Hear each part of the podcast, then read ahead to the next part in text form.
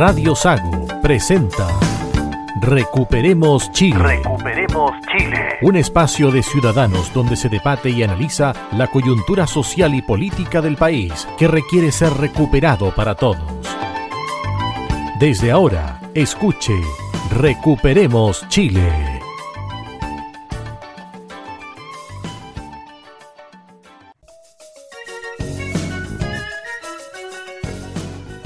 Estamos ya en el aire, acá en Recuperemos Chile, capítulo 19 del día 24 de julio. Hoy casi con casa completa. Adolfo Aliaga, Roberto Correa, Marcelo Alonso, Paulo Gaete. Muy buenas tardes. Muchachos, ¿Qué tal, Cristian? Aquí estamos para un nuevo capítulo, entusiasmados, ya vamos en el 19, ¿quién dijera? Cuando partimos en marzo tímidamente. Sí, Cristian, muy agradable estar con tertulios aquí en Radio Sago de Osorno a Puerto Montt nuevamente en este programa. Un saludo a todos los auditores de Recuperemos Chile para la décima región y la parte sur de la Lago Ranco. Muy buenas tardes a todos los auditores de Radio Sago, aquí estamos una vez más en domingo, al mediodía, para que recuperemos Chile. Eso es lo que queremos. hay un invitado, Adolfo Aliaga. Sí, eh, nos acompaña hoy día, como está tan de moda, un tema tan actual como es la escasez del pellet y la gente está un poco desconcertada y escucha noticias de no sabe qué atenerse y qué puede esperar para adelante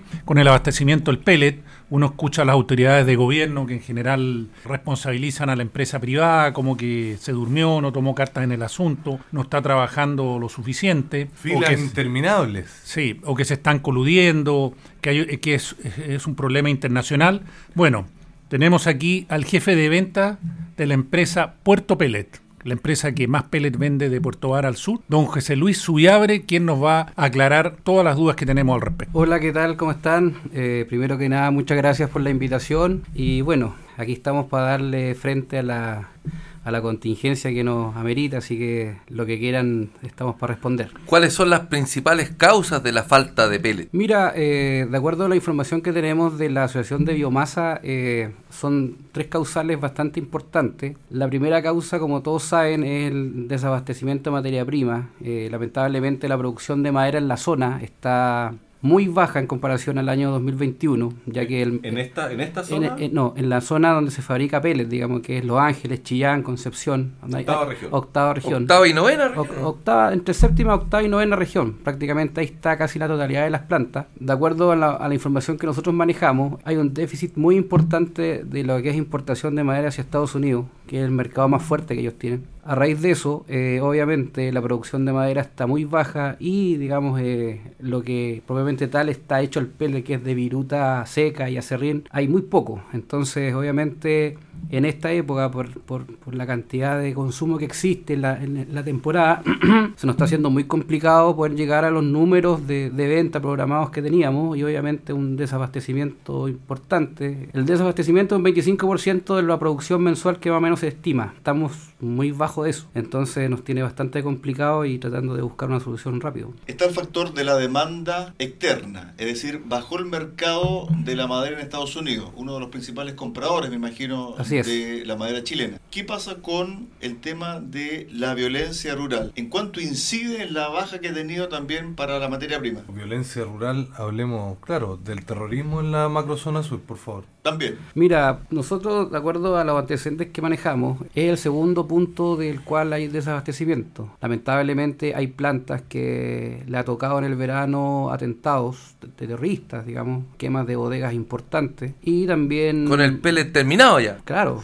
eh, con, el- con, con producto en maxi saco listo para envasar, que obviamente es, un- es- es muy complicado. Lo segundo, que también se han quemado maquinarias en el bosque eh, y hay madera que está ahí que no la pueden sacar. Entonces también todo eso. Y también influye eh, la industria. La industria en este momento, sobre todo la de lo que es pellet, hay, hay harta demanda en cuanto a lo que es los generadores, las calderas industriales y etcétera, trabajan con pellet. De hecho, en el, el mismo hospital de Puerto Montt trabaja con pellet. Y así muchas empresas, Screeting, por lo que tengo entendido también. Y, y yo creo que esos tres factores están haciendo de que lamentablemente el stock en este momento esté complicado.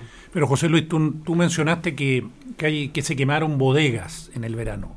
Con pellets listos en maxi sacos para envasar. Pero ¿de qué volumen estamos hablando? ¿Eran bodegas pequeñas? ¿Era una planta pequeña? ¿Era una planta importante que tenía gran parte del mercado? ¿De qué, de qué importante la cifra y los volúmenes? El déficit de pellets, si lo pudiéramos eh, dar una proporción para, para, entender este tema. Hoy día, si, si falta pellet de ese 100% de déficit, ¿cuánto es el tema del mercado norteamericano que bajó su, su compra? ¿Será un 20, 30, 40%? ¿Cuánto es el tema de la violencia y el terrorismo en la zona de la Araucanía? ¿Será otro 40%? Y un 20% más por el aumento de, de, demanda, porque hemos pasado harto frío. En este minuto creo que hay 4 grados de temperatura, 5 grados, y ya estamos al mediodía. Entonces, ¿qué porcentaje le das tú a estos tres factores que, que estás comentando? Mira, yo creo que en cuanto a cifras puntuales es un poco complicado saberlas, como te digo, o sea, es lo que a nosotros nos informan. Yo te puedo hablar de experiencias directas, digamos, del negocio nuestro, que es Puerto Pellet, con una planta que es Traigen Energy, que a ellos fueron los que se le quemaron en su momento esas bodegas.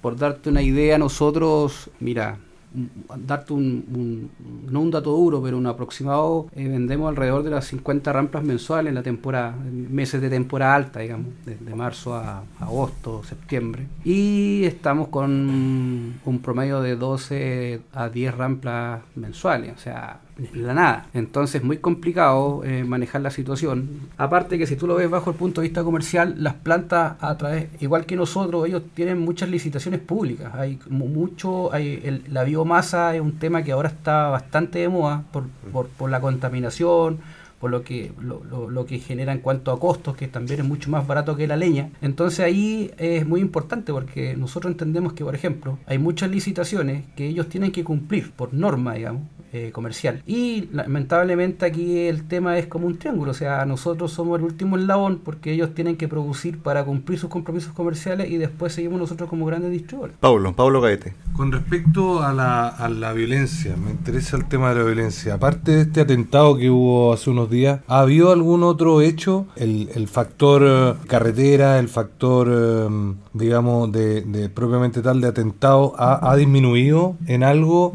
El potencial de, las de las fábricas, de, las de las industrias que está produciendo este pellet? ¿O más bien es un tema del abastecimiento propiamente tal de estas fábricas? Lo que pasa, Pablo, que es un poco, a ver, ¿cómo te voy a explicar? En resumen, todo, todo va, todo suma, por ejemplo, porque eh, las plantas habitualmente en el verano hacían una producción importante de pellet que la, la dejaban hecho el en las bodegas o lo dejaban hecho en los patios, cosa que ahora no se puede hacer por el miedo de que las plantas antes tenían 6 guardias y ahora tienen 30 guardias. Entonces, con, con, el miedo de que entre gente a quemar, eh, se echa a perder el trabajo de, mucho tiempo por, por, la situación que nos está pasando. Entonces hay, hay muchos factores, hay mucha gente que ya no quiere trabajar en el bosque porque tiene miedo que le quemen los camiones, que le quemen las máquinas, y todos sabemos la realidad país que eh, en la cual estamos metidos, entonces es un complemento de cosas también, como te decía, lo que es el mercado americano para las grandes madereras que están en la zona igual hace un tema. Y, como todos sabemos el pellet se fabrica de eso. Entonces obviamente si no hay producción de madera está el tema de, la araucanía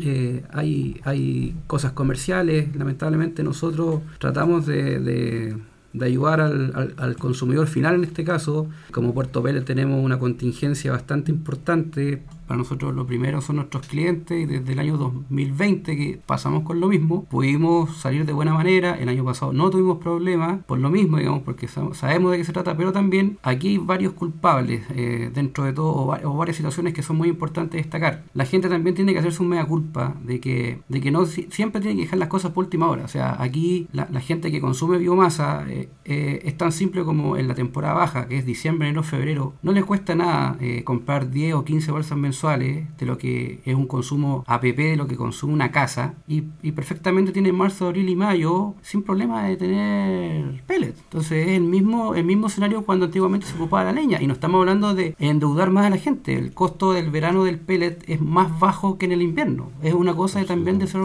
tener un poco de organización. Roberto Correa. Yo en la semana estuve escuchando a don René Muñoz, que es el gerente de la Asociación de Contratistas Forestales. Estaba preocupado el hombre, desesperado el hombre, porque el 2004 hubo cinco atentados, el 2014, cinco atentados a contratistas forestales, el 2021 89 y este año ya llevan, estamos en julio, ya llevan 59, 60 van para 120 si sigue la proyección. Tienen cuatro trabajadores fallecidos, muertos en o en el sitio del suceso o camino a su trabajo. No hay ni una palabra de la CUT, no hay ni una palabra de la ministra del Trabajo. Y le decían, bueno, ¿cuál es la solución? Le decía la periodista. Perdona, ¿y de la ministra del Interior? Tampoco. Dice que las policías no tienen los elementos y equipo similar a lo que tienen los siete grupos terroristas que se dedican entre el Biobío, los ríos y los lagos y la Araucanía a atacar a las empresas forestales. O sea, ya los tienen identificados. El hombre los tiene absolutamente identificados y dijo que el último que se integró eran seis y se integró los que fueron ahí a Pilmalquén, los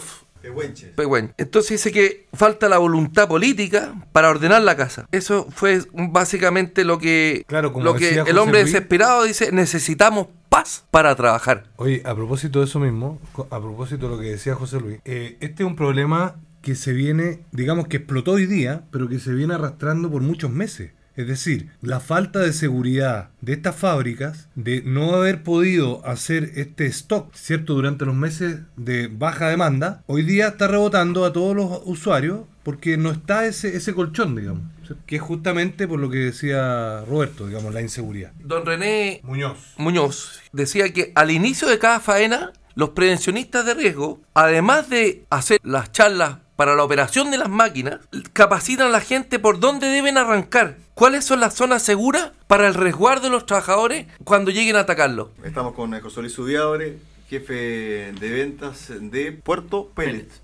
Bueno, para ir cerrando esta comparación, sabemos que es día domingo, arrancaste ahí de, tu, de tu casa, de tu familia, eh, José Luis. ¿Cuándo fue el atentado en Pitufquem? ¿Y en cuánto incidió también en que no haya pellet en estos momentos? Eh, mira, no, esto fue en la época de verano, no me acuerdo muy bien el, exacto de la fecha, pero sí, obviamente no se notó tanto por el hecho de que no había mucha demanda. Exacto. ¿ah? Eh, ahí hay que ser claro, pero como te digo, o sea, en ese aspecto, afortunado pudimos zafar. Seguimos nosotros con nuestra proyección de ventas, pero obviamente es lo que nos está faltando en este momento dentro de todas las causales que, que nos están aquejando. Esto significa que lo que pudieron haber fabricado en el verano no se pudo hacer porque eh, producto del atentado. Volviendo un, poco a lo que te comentaba o te preguntaba hace, hace un poco, la baja del mercado norteamericano, los atentados en Chile y el aumento de la demanda por el frío. Me está quedando una idea y corrígeme si tú tienes algo distinto, que la baja del mercado norteamericano en el déficit del pellet que estamos viviendo acá en la zona de Puerto Varas, Puerto Montt, no pasa más allá del 20-25%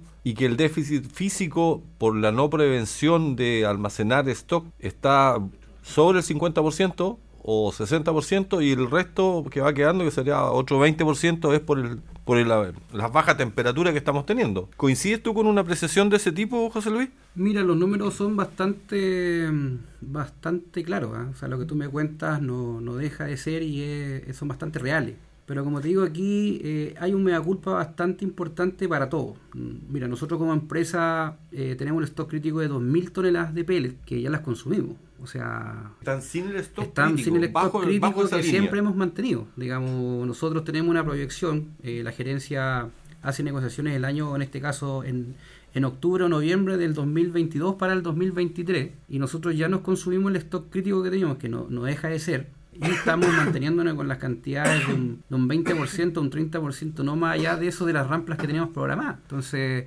es bastante complejo. Nosotros, mira, eh, la gerencia se, se, trató de comunicar con la Seremía. Puerto Pellet, sobre todo en, la, en, el sur, es la empresa que tiene la mayor distribución de pellet per cápita. Nosotros somos líderes en eso. Eh, controlamos el negocio lo controlamos de muy buena manera. Nosotros tuvimos la idea de hablar con la Seremía para que nos hubiera ayudado en poder gestionar compras de pellet, porque Ecomas es la planta más grande de Chile pero el, no tiene el fiato comercial que tenemos nosotros. Para, por darte un ejemplo, nosotros cuando nos sobra pellet para público en general, comunicamos por redes sociales un día antes y citamos a los clientes al otro día a las 4 de la tarde. Porque es, más pro, es mucho más decente que una persona llegue a golpear a la oficina a las 10 o 11 de la mañana, pero no a las 11 de la noche y se amanezca durmiendo fuera en la tienda. Como lo he visto en la zona de Puerto Varas, donde hay una cola bastante larga de vehículos. Puerto Montt. Nos, de la mañana nosotros no nos, Nosotros hemos, hemos tratado de conversar con ellos para abrir las puertas de, nuestros locales y poder abastecer, pero de una forma bien,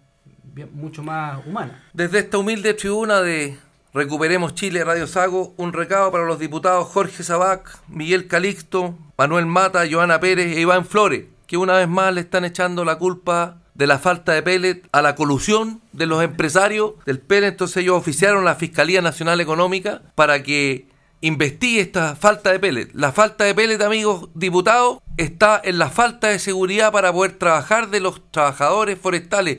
Un millón doscientos mil trabajadores tienen desde la plantación, la preparación del suelo, hasta la distribución del pellet relacionado con la industria de la madera. Una vez más, lamentablemente, nuestra clase, nuestra casta política, tirando la pelota al córner, como ha sido, como ha sido la tónica los últimos años, partiendo, voy a partir ahora, digamos, en el segundo tiempo ya, pero claramente durante el estallido terrorista que sufrimos en octubre del 2019, finalmente en noviembre, nuevamente tiraron la pelota al córner y que vamos con una constitución y vamos con la incertidumbre y vamos con el, derrotero del Estado, etcétera, etcétera. A ver, para ir cerrando esta conversación con eh, José Luis Subiabre, José Luis, se dice que para el 2023 invierno, ¿cierto? También de, de, Europa, los europeos también van a demandar pellet, porque Rusia les cortó el gas. Tienen problemas energéticos, ¿cierto? En estos momentos tienen problemas por una ola de calor. Está, está en guerra también. Así Están en guerra y se dice que un grueso de la población va a requerir pellet. ¿Cómo ustedes también están afrontando ese cuadro? Porque en definitiva, ¿pueden exportar o no? ¿O no, o no alcanza? No, yo creo que el mercado nacional no da para tanto. De hecho, bueno, como dato, como dato te puedo decir que, que, la, que la biomasa nació de Europa y la biomasa viene de Italia. O sea, las mejores plantas, las mejores, eh, todo lo que es climatización y, todo lo que es en biomasa es italiano. O sea, yo creo que ellos están muchos años más adelantados que nosotros en ese aspecto.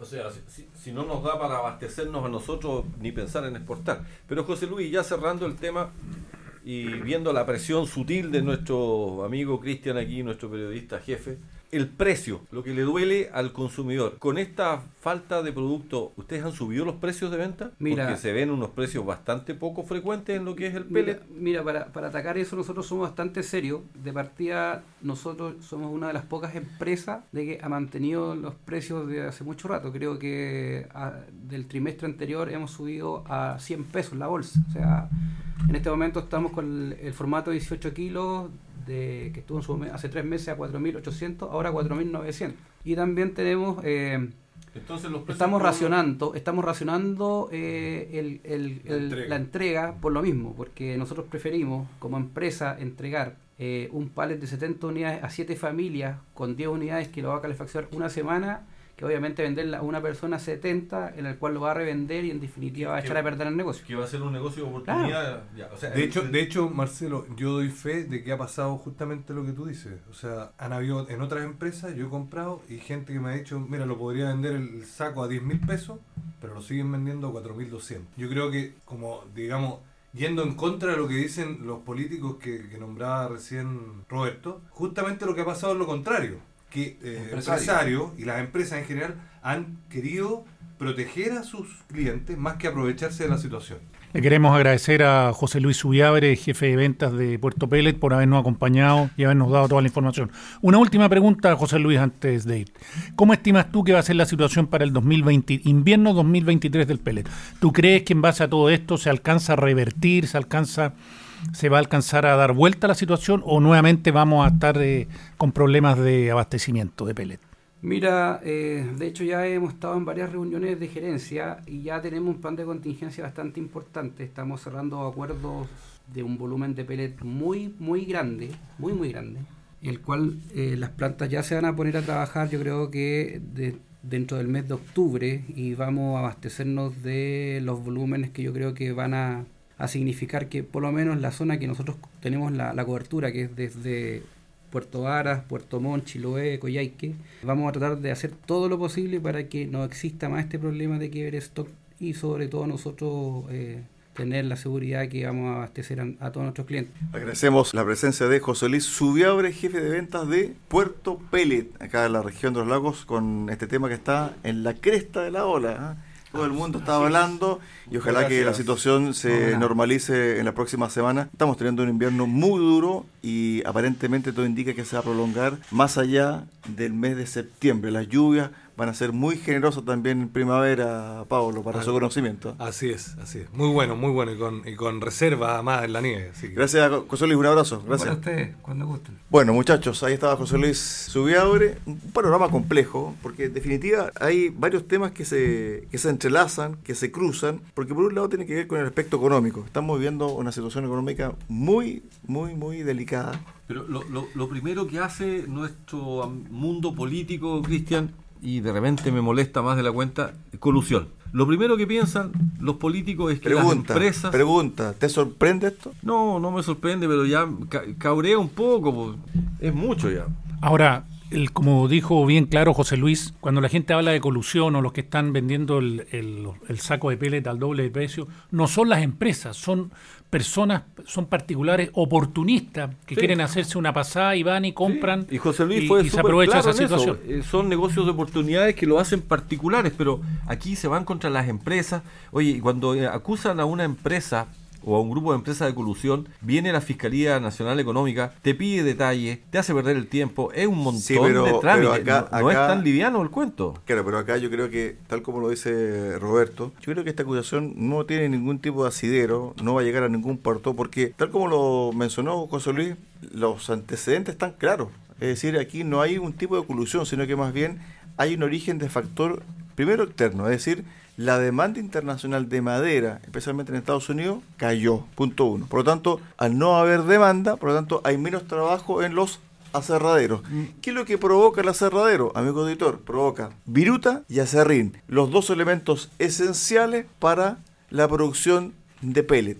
Por otro lado, está el tema de los ataques terroristas, violentistas, ¿cierto? Que prácticamente lo que hace es generar una estampida de trabajadores. Hay muchas fábricas que no tienen trabajadores o literalmente que fábricas fueron atacadas y dañadas. Sumado a lo, a lo que explicaba José Luis hace un momento, que durante los 5 o 6 primeros meses del año, donde se genera un stock mayor, ¿cierto? Porque existe mayor fabricación y menor demanda, por, porque estamos en el verano y en el, en el, otoño, eso no estuvo en este, en este, durante este periodo del año, producto de justamente el terrorismo. Bueno, cuando la gente dice esto no me va a afectar, le está afectando ahora. Es así de, fuerte lo que estamos viviendo en la macrozona sur en términos de violencia, eh, en términos de terrorismo, porque en definitiva, por anga por manga, siempre va a afectar la producción, siempre. En cualquier instancia va a afectar. Roberto lo decía en algún capítulo pasado, tema del trigo.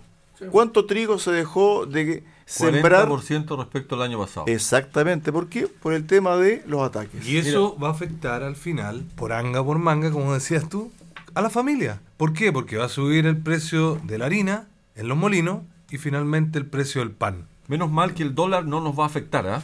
Porque compramos en pesos según, según nuestro sí, pero, hay, pero terminemos el bloque con una buena noticia para la gente. El día viernes pasado se anunció un posible acuerdo entre Rusia y Ucrania para la salida del grano para vender grano a nivel internacional. mar, a través de, un corredor oceánico. Claro, entonces eso va a permitir de que Europa se abastezca de grano. Argentina ya no va a tener que vender grano a Europa, por lo tanto nosotros como compradores primarios vamos, estamos al ladito, ¿cierto? Le podemos comprar, por lo tanto va a estar abastecido el país, pero la apuesta de Roberto no se cae. ¿Por qué? Porque el dólar sigue sobre los 900 pesos, cerró creo que en 925 el viernes, más o menos. 54. Ok, perfecto. comentó por lo tanto, el insumo principal del pan, que es la harina, sigue estando en alza. Vamos a la pausa. Pausa, pausa en Recuperemos Chile y regresamos con el segundo bloque. Tenemos otro invitado y un ramillete,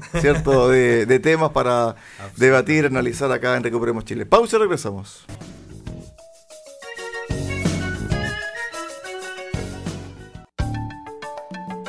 Recuperemos Chile. Cuenta con el apoyo de Cafetería Chocolate en Puerto Montt. Ven y disfruta nuestra repostería y variedad en café. Estamos en Avenida San Javier 2013 y en Avenida Nueva 1789 en Cardonal y Ferretería Austral Pernos en la capital regional. Presidente Ibáñez, esquina República. Más de 20 años siendo su ferretería.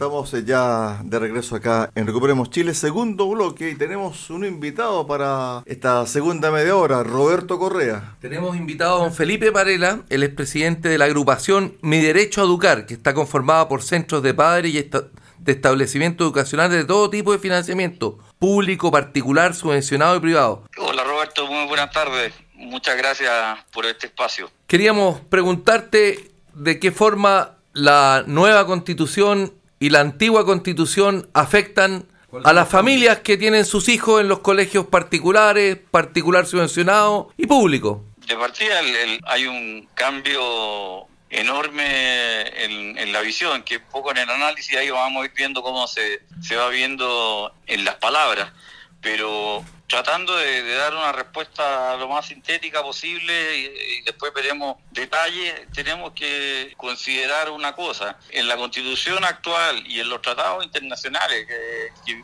vienen después del totalitarismo de, mediados del siglo XX, precisamente para evitar el adoctrinamiento eh, del gobierno de turno, está establecido el derecho que el derecho de la sociedad civil para crear y mantener colegios no estatales. Y dentro de esa categoría caben eh, todos los colegios no estatales, por lo tanto, tanto particulares pagados como particulares subvencionados. Entonces, hoy, fundar un colegio, ¿cierto? Más encima después recibir la subvención en el caso de, de, los particulares, este, subvencionados. descansaban en ese fundamento constitucional. O sea, si no me dejaban fundar un colegio cumpliendo yo con la ley, yo podía ir al Tribunal Constitucional y decir que se me estaba faltando a mis derechos constitucionales. Hoy día eso ya no es, o en la propuesta constitucional, no es un derecho consagrado. Y no es por, no, no estamos hablando de, de, olvido, de que eh, se le fue eh, o cosas por el estilo, porque hubo innumerables veces en que a través de indicaciones de algunos convencionales se trató de insertar y fue sucesivamente rechazado este principio. De la propuesta que conocimos el 4 de julio, ¿qué norma de las 388 a ustedes les deja muchas dudas y les perjudica abiertamente? nos vamos a mantener siempre en, el ámbito de mi derecho a educar y en el ámbito de la educación, ¿cierto? No, es una pregunta fácil porque hay muchos candidatos para la respuesta a nuestro modo de ver, ¿ah? pero te diría que vamos a ir por dos. Uno, porque eh, estos textos hay que leer en el fondo lo que está escrito, pero también hay que saber leer lo que no está escrito. ¿Y por qué? Eh, eso es muy importante. Entonces, respondiendo a tu pregunta, echamos de menos la, el derecho prácticamente universalmente reconocido en las democracias occidentales para que la sociedad civil cree colegios distintos a los estatales. Eso se rechazó y eso es muy preocupante, porque en el fondo uno puede preguntar, bueno, ¿por qué? ¿Por qué se niega expresamente ese derecho que fue propuesto por eh, innumerables indicaciones y fue en la misma cantidad de veces rechazado. Se diría que eso en primer lugar. Y en segundo lugar, tenemos lo que se refería inicialmente al derecho preferente de los padres para educar a sus hijos, que es una es un concepto jurídico, que ninguna palabra sobra, y es el derecho preferente. ¿Preferente frente a quién? Preferente ante nada eh, frente al, al, Estado, o sea, son los padres los primeros educadores. Felipe. Aquí se ha quitado la palabra preferente. Termina la idea y te hago la consulta. Se ha quitado la palabra preferente y el Estado ha establecido derechos eh, o principios de la educación que la verdad no son para nada principios universalmente aceptados. Estamos hablando de la interculturalidad, pertinencia territorial, eh, perspectiva de género. ¿Qué es lo que hay jurídicamente dentro de la perspectiva de género? Eso abre eh, muchas dudas. Educación eh, no sexista, tiene que ser laica. Entonces ahí vemos que el Estado ganó bastante terreno en la definición de objetivos que van, son, en muchos casos pueden ser distintos a los de los padres, simplemente lo establecieron. Felipe, sí, sobre ese punto te iba a consultar. ¿Cuál es la diferencia del rol del Estado en esta propuesta en comparación con la actual constitución? yo te diría que, que hay, hay dos. Son a veces difíciles de comparar porque esta propuesta es tan abundante o maximalista, como se dice hoy, que eh, se mete a legislar o a, pronunciarse sobre muchos puntos. La anterior o la actual en ningún momento eh, eh, habla de la educación particular subvencionada ni, ni, nada por el estilo. Sienta las bases para que las leyes, acorde a la Constitución, lo, lo hagan. ¿Y qué tenía la Constitución ¿Qué tiene la constitución actual? Tiene el principio de subsidiariedad. A mi modo de ver ha sido injustamente criticado o, se ha hecho un lugar común eh, oponiéndolo frente a, la solidaridad. Entonces, la combinación del principio de subsidiariedad más la libertad para crear y mantener colegios no estatales, sobre ese sobre ese, eh, ambos principios descansaba la creación de colegios y la creación de colegios particulares subvencionados. Felipe. Eh, eso significaba que allí donde el Estado o, o, los, las personas de a pie o lo que les gusta llamar los privados, ¿cierto? Nosotros aquí todo lo que estamos hablando somos privados, pero también somos personas, ¿cierto? Entonces lo que las personas podían hacer mejor por su cuenta que lo hicieran ellas y allí donde el Estado eh, eh, eh, donde no pudieran hacerlo, el Estado subsidiariamente ayuda, Por ejemplo, la, con la subvención. Pablo. Hola, hola Felipe. Mira, buenas tardes. ¿Cómo ves tú desde el punto de vista de esta nueva propuesta, que como tú señalas, ¿cierto? Yo voy a ser un poco más, más duro y más, más claro, ¿cierto? Que, a mi modo de ver es bastante totalitaria, producto de que no vela por las libertades individuales de cada persona, de cada familia, de cada grupo, digamos, de eh, más pequeño dentro de la sociedad, sino que busca eh, que el Estado sea el, el, hacedor de todas las cosas y el que, el que decida finalmente. ¿Cómo ves tú el tema de, de las clases en, en, las casas? ¿Cómo ves tú en un futuro cercano, eh, como centro padres, como organización de, de, de establecimientos, que empiecen a proliferar mayormente lo, el llamado homeschooling? ¿Cómo lo ves tú? más, allá del análisis del homeschooling en, sí mismo, esto hoy día, lo que tú me estás preguntando, es una pregunta que cada vez más se está levantando dentro de los apoderados que pertenecen a nuestra agrupación, porque están viendo un, y ahí yo concuerdo contigo, que están viendo al frente un, una normativa que es eh, interpretable como absolutamente eh, totalitaria. O sea, si nos ponemos en el caso digamos, para, para que no nos acusen de fake news y de cosas por el estilo. Si un programa político quisiera establecer un régimen educacional hegemónico, estatal, tutelado por el Estado y exclusivamente estatal, si un, un movimiento político o, eh, o, una fuerza política quisiera hacer eso, con esta constitución tiene todo el camino pavimentado. No sé si me puedo expresar bien. Absolutamente. Absolutamente. Hola Felipe, una consulta. De acuerdo a tú lo que todo lo que has explicado, si se aprueba este borrador de, constitución que nos están proponiendo, ¿en qué situación quedan los colegios católicos, por ejemplo, y los colegios de que, alemanes, el colegio árabe, evangélico, el, el, israelí, que obviamente imparten lo que el origen de, de su colegio? ¿En qué situación quedan? ¿Existirían? ¿Podrían seguir con su con sus ramos en particular de idioma, de religión, o con estos se les prohibiría? Yo, por ejemplo, dentro de los casos que, que, pusiste, eh, yo creo que el colegio alemán, en base a, eh, debería tener un respeto de acuerdo a su cultura y se les debería dejar tener cosas que son propias de la cultura alemana, ¿cierto? Que, eh, está tan presente en, el, sur de Chile, digamos pero yendo a lo que son colegios confesionales, se va a producir una cosa bastante complicada. Lamentablemente no hemos tenido argumento en contra de esto. Aquí los colegios confesionales, particulares subvencionados o particulares, eh, responden a, hoy día sabemos, que la educación no es un negocio, es una cosa que se hace por vocación, porque quiero impartir algo, quiero enseñar algo, dar testimonio de algo a través de un colegio. Entonces, ¿Qué va a pasar con un colegio católico, con un colegio luterano, en el fondo con un colegio cristiano, evangélico, ¿cierto? a la hora de eh, que le, obliguen a enseñar lo que no quiere enseñar, a que le obliguen a terminar con el estereotipo de género, literalmente. Eh, ¿Cuál es el estereotipo de género? La existencia de hombre y mujer. A que le obliguen a que desde primero básico, ¿cierto? Se les vaya explicando las diversas alternativas de identidad sexual y se les ayuda a descubrirse, con procesos eh, psicológicos que hemos visto, no se han tenido la oportunidad de ver en otros países como Argentina, Alemania, donde, eh, perdón, España, donde uno ve eh, cosas que a primera vista chocan bastante, digamos que son prácticamente personas teniendo relaciones íntimas frente los niños y explicándole cómo es esto. Entonces, ¿qué va a pasar?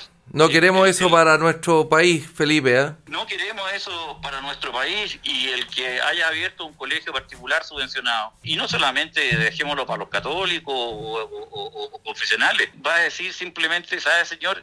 Yo no abrí un colegio para enseñar estas cosas. Te queremos agradecer la participación aquí en nuestro programa Recuperemos Chile nosotros estamos al tanto del esfuerzo que hacen ustedes como centros de padres para difundir las ideas que a todas las familias nos interesan, que es poder educar a nuestros hijos. Educar a nuestros hijos con nuestros valores. Muchas gracias, Felipe.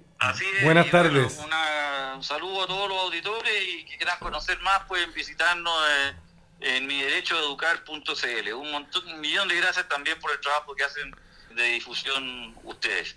Muchas gracias, Felipe. bien, buenas tardes. Muchas gracias. Ahí estaba Felipe Varela de Mi Derecho a Educar, conversando con Recuperemos Chile. Bueno, nos quedan un par de minutos, muchachos, para el cierre del programa del día de hoy. Y a propósito de lo que conversaba y de lo que daba a entender eh, Felipe, hay un grado de incertidumbre, no solamente en el tema de, de educación, hay un grado de incertidumbre que cruza toda la barrera de la sociedad. Esta semana hubo un conversatorio en Calbuco donde nuestro buen amigo Roberto Correa estuvo presente y donde los trabajadores dieron cuenta de sus miedos, temores e incertidumbre.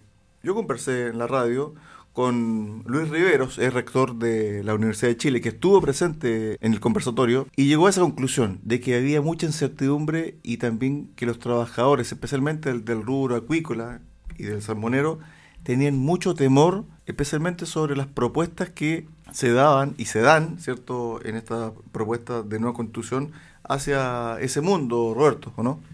Yo estuve ahí en el conversatorio que citó la Asociación de Sindicatos de Empresas del Salmón, tuvo Luis Rivero y estuvo don Jorge Vives, que es abogado constitucionalista. Él fue intendente de la región de los ríos bajo la administración del gobierno de Ricardo Lago y ambas autoridades ex autoridades de la Universidad de Chile encontraban que la propuesta de nueva constitución lo único que iba a traer es conflicto en un país donde se necesita la paz. El próximo domingo tenemos invitado a Jorge Vive para que nos dé detalles de su visión. Yo creo que por eso también el mundo político aparentemente está tomando su grado de responsabilidad que tiene muy grande por lo demás. Y estamos viendo, Adolfo, Roberto, Marcelo, Pablo, una suerte de consenso en el Congreso. Yo creo que cuando se terminó la convención, Marcelo, y dejaron de tener ese poder, que algunos se sobregiraron y en demasía, el Congreso asumió su responsabilidad de constituyente, porque eso es lo que es el Congreso hoy, bajo esta carta fundamental. Entonces, creo que cuando se llega a esa a esa suerte de unión de ideas sobre cuatro séptimos para reformar la actual constitución o dar pie a una nueva carta magna a través de esa fórmula. O de los diversos mecanismos que pueden haber. Creo que es el camino correcto porque, en definitiva, primero, la sociedad chilena no quiere otra convención. Tal como lo dijo el presidente, ¿cierto? La semana pasada, esa suerte de pachotada que tiró política mm. se fue desinflando. ¿Por qué? Porque nadie quiere esperar año y medio para tener otra convención, salvo que en un plebiscito se diga lo contrario. Pero actualmente el chileno y la chilena común y corriente no quiere más convención. Quieren expertos, aparentemente, según la última encuesta. 17 mil millones de pesos costó la gracia de estos señores convencionales reuniéndose para sacar el producto que ya conocemos y que tiene distintos nombres. Y ninguno de esos convenció a la sociedad chilena. Yo quería hacerte un pequeño comentario, Cristian. Y, voy a reconocer que me equivoqué. En los primeros programas, cuando discutíamos del resultado que podríamos tener con esta, con esta convención, se hablaba, ¿se acuerdan ustedes de la tercera vía? Y que yo te dije que los políticos chilenos eran tan hábiles para no despegarse de, del, poder. que iban a crear de alguna manera, y esa manera era la tercera vía, porque eh, ya se estaba olfateando que el producto de la convención iba a ser un producto malo definitivamente malo. Y que la posibilidad del rechazo para quedar con las condiciones que habían antes del 19 de octubre tampoco era viable porque un 80% de la población, según el plebiscito, dijo que quería eh, una, nueva una nueva constitución. Y eso que el estallido social pedía otras cosas, pedía pensión, salud, educación, no quería nueva convención. Pero, nueva constitución. Marcelo, que te interrumpo un segundito. El 78% del plebiscito, que todos los políticos se ufanan, vanaglorian de que eso es lo que quería la ciudadanía, perdón, pero lo que, lo que votamos en ese minuto fue, ¿quiere usted un proceso constituyente en estas condiciones, dado el estallido terrorista que tuvimos en, en, octubre del 2019? Esa era la pregunta, en base, en base a una ley específica Cuestión que, entre paréntesis, nos cambiaron desde posterior. Por lo tanto, ufanarse a posteriori, después de casi dos años, decir que eso es lo que sigue queriendo el pueblo de Chile, perdón, Eso, efectivamente. Hacerlo para el cierre. Bueno, van a quedar hartas cosas pendientes. Este programa se, se, me pasó muy rápido, no sé, pero hay, hay un montón de detalles. Pero para cerrar la idea, no hay tercera vía. El 4 de septiembre hay que decidir y ahora están buscando, y ya se aprobó el 4 séptimo, para poder modificar la constitución que nos rige en este minuto, que es la firmada por Ricardo Lagos, y parece ser el camino que va a, tomarse y el país está definiéndose en ese sentido. La pachotada del señor presidente de hacer otro plebiscito más o menos suena a Convención, convención. Hacer otra convención, tiene razón. Hasta que, hasta que salga un resultado que le guste. No puede ser, no puede ser. Pero mira, me voy a ahorrar esos comentarios. Te voy a recordar que hay un capítulo del programa que no podemos dejar de ver. El pituto de la semana. No, no, sí, por supuesto. Pero antes de ir a eso, Adolfo, tenemos tiempo, Roberto, no te preocupes, tenemos tiempo. Adolfo, con respecto al tema que estaba tratando Marcelo, que es la tercera vía o esta suerte de que el poder político tradicional se dio cuenta de que el país está en una encrucijada muy, muy grande y que requiere de consenso muy grande, de decisiones muy grandes, porque en definitiva, si nadie toma esto como una suerte de responsabilidad política para su país, nos va a ir muy mal, Adolfo. Así es, Cristian. Como el título de nuestro programa se llama Recuperemos Chile, todos tenemos que hacer el esfuerzo y tener actitudes nobles para que aunemos nuestros criterios, nuestros pensamientos y estemos todos bajo este país, bajo esta nación que es Chile y recuperemos nuestra nación. ¿Alguna cosa para el final? Lo primero, mañana, 25 de julio, así es, lunes 25 de julio, hay anunciada cortes de caminos en Calbuco, Chiloé, por la ley Lafkenche. Así es. Ya, mira, este es un, problema puntual. Ahí en el sector de Aucha, una empresa está siendo cuestionada porque no respetó, según el vecindario, las condiciones en que se le dieron los permisos.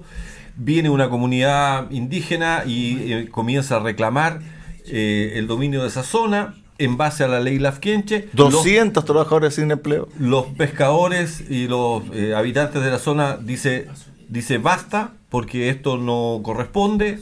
Vienen de otros sectores estas comunidades indígenas en definitiva, la ley Lafkenche está empezando a generar problemas. Esta ley fue un gol de media cancha que le pasaron al país hace ya del año 2005, 2008 creo que. Y tiene, y, tiene que ver, y tiene que ver con una siembra pacientosa que hicieron en su minuto de muchas cosas. Ahí, ahí tiene que ver, déjame buscar aquí, la ley 19.253, 253, que es la ley de desarrollo indígena fue promulgada durante el gobierno de Patricio Elwin. Nadie dijo nada. Ah, sí, una ley que va a favorecer a los pueblos indígenas porque hay que ayudarlos. Sí, perfecto. Nadie miró en profundidad. Fue implementada por Eduardo Frey. De ahí viene, en el año 2011, la CONADI, que se crea con, em, al amparo de esta ley y empiezan a organizarse recursos, organizaciones para proteger y estimular el mundo indígena. Exacto.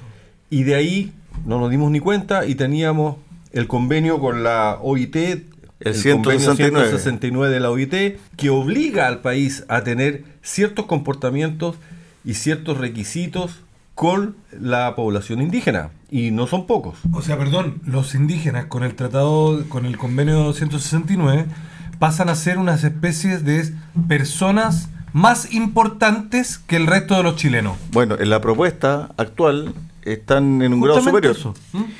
Para ir cerrando este tema, porque después vamos a, al mini espacio, que hay mucha gente que está esperando, el de los pitutos. Roberto, a ver, esto yo no sé si es real, si la foto es un fake news, pero cuando yo lo leí, la vi, dije, esto no puede estar pasando. Y después cuando uno comienza a hilar eh, casos y también situaciones, dice, puede ser. Si tres comunidades pidieron todo el borde costero de Coronel, o sea, ¿cómo una comunidad no va a pedir que no pasen por, su territorio, incluso si es un camino público? Roberto. Yo cuando leí este letrero en las redes sociales no lo podía creer, también pensé que era un chiste con Dorito o algo así. Les voy a leer un camino que está, un letrero grande, de 4x4, que está en el lago Ranco y Adolfo nos va a dar la ubicación exacta. Y dice, aviso, esta es tierra indígena, propiedad privada, la que se encuentra protegida por la Ley de Tierras 19.253, artículo 12, por lo que este camino en el tramo desde el puente Pichilco hasta el puente Los Venados no es camino de uso público, no es servidumbre, es solo uso particular de los propietarios de terreno. Por tanto, a partir del 26 de septiembre del año 2022 se prohíbe el paso de todo vehículo de empresas privadas, entidades públicas, solo podrán pasar los vehículos de emergencia y las personas indígenas que vienen, viven en el territorio de los venados y Rupameica Alto. Como dice Condorito, plop. ¿Dónde queda exactamente este lechero, Adolfo? A ver, para que nos ubiquemos, el, el, lago Ranco, que hay una comuna de lago Ranco, pero el lago Ranco es lo que el sector donde tú nombras este letrero queda en la comuna de Futrono, cuando uno da la vuelta al lago Ranco por la ruta Interlagos. Cuando uno llega a Gifén, en vez de seguir por la ruta Interlagos, uno dobla hacia la izquierda, hacia la cordillera, hacia donde está Arquilhue. Entonces uno va hacia la cordillera, hacia el lago Maihue. Y antes de llegar al lago Maihue, uno vuelve a subir hacia la izquierda, más hacia la cordillera, que hay un sector de, de indígena, donde bastantes personas descendientes indígenas, y donde se llega a las termas de Chigüío, los que algunos a lo mejor han ido que son unas muy buenas termas naturales, bastante eh, cómodas. ¿Vamos a poder ir nuevamente a las termas de Bueno, según este letrero, aparentemente no. Habría que, ir antes del 26. Claro. Pasamos el dato a la gente, a todos los auditores de Radio Sago, para que antes del 26 de septiembre puedan ir a las termas. Bueno, ahí hay un ejemplo claro de la autonomía territorial, ¿no? De lo que propone este texto constitucional. Vámonos a los pitutos de la semana. En el Chile que construiremos no habrá espacio para el pituto. Y para eso tenemos que pasar a la. Prohibiremos la contratación de parientes de altas autoridades del Estado en cargos de confianza. Sí, es de sentido común, pero usted y yo sabemos que eso no es lo que pasa. Esta idea yo no sé, creo que fue Roberto o Adolfo, pero la encuentro genial, el pituto de la semana. Yo le encargué a nuestra abogado asesora, a la Nicole, que busque eh, dónde hay pitutos. Me dijo, mira, hay por todos lados. No, no me mandes, no me mandes mucho, le dije, porque la radio Cristian nos aprieta con el tiempo, así que mándame dos o tres nomás. Mira, el fin de semana pasado, en la tercera, publicó un artículo bien interesante respecto a los pitutos que existen en el gobierno. Y de hecho, eh, usó el árbol, que es el símbolo de, de Gabriel Boric en su, en su campaña presidencial. Las redes, los parentescos y la amistad que hay en este minuto en el oficialismo. Te voy a, voy a buscarte estos dos que tengo. Aquí está la frase de eh, Gabriel Boric en campaña. En el Chile que construiremos, abro comillas, no habrá espacio para el pituto y para eso tenemos que pasar a la acción. La acabamos de escuchar, eh, bueno, Marcelo.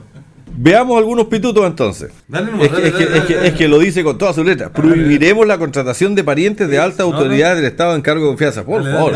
Mira, Esteban Valenzuela, ¿Quién es Esteban Valenzuela? Ministro de Agricultura. Su sobrino, miembro del directorio del Metro. Paréntesis. Durante la semana, el senador Espinosa se mandó una frase en contra de el ministro de Agricultura, diciendo lo único que ha hecho en estos meses es visitar más de 20 veces la región de Higgins, donde tiene intereses, y el resto del país aparentemente estoy haciendo un parafraseo del senador, no le interesa. Cierro paréntesis. Así es. Es el mismo ministro que tiene unas causas pendientes por eh, violación de morada, etcétera. Ya. Bueno, vamos por otro. Ya, ya te comenté un pituto del ministro de Agricultura, el señor Esteban Valenzuela, que tiene a su hijo, no, a su sobrino, miembro del directorio del metro. Beatriz Sánchez. Todos sabemos quién es. Ex convencional, ex, ex candidata presidencial, constituyente en su minuto. Su hijo, jefe del gabinete de la Seremía de Educación en la región metropolitana.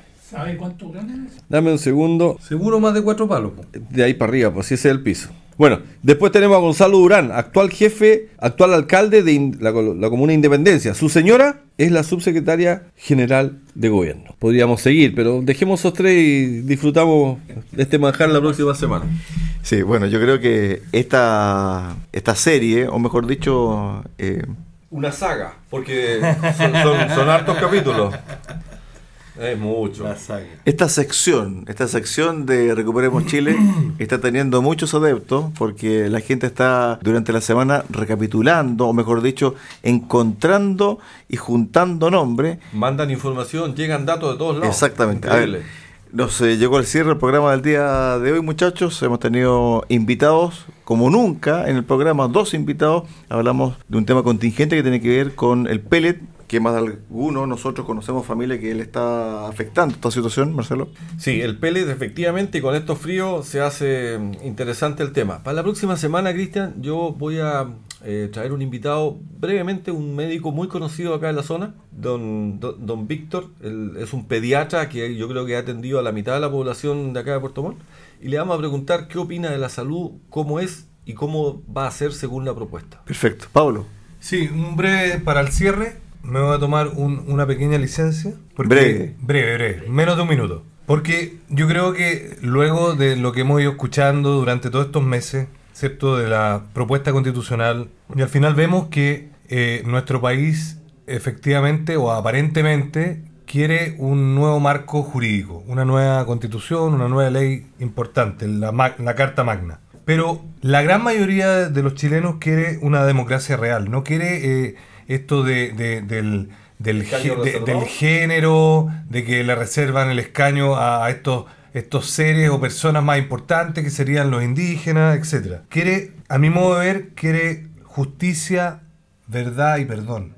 Yo creo que nos falta en nuestro país ese reencuentro real de perdonarnos. A veces nos hemos equivocado los de un sector, otras veces se han equivocado los del otro sector, pero yo creo que falta el perdón, falta realmente una amnistía en serio. Una reforma al sistema procesal penal clave.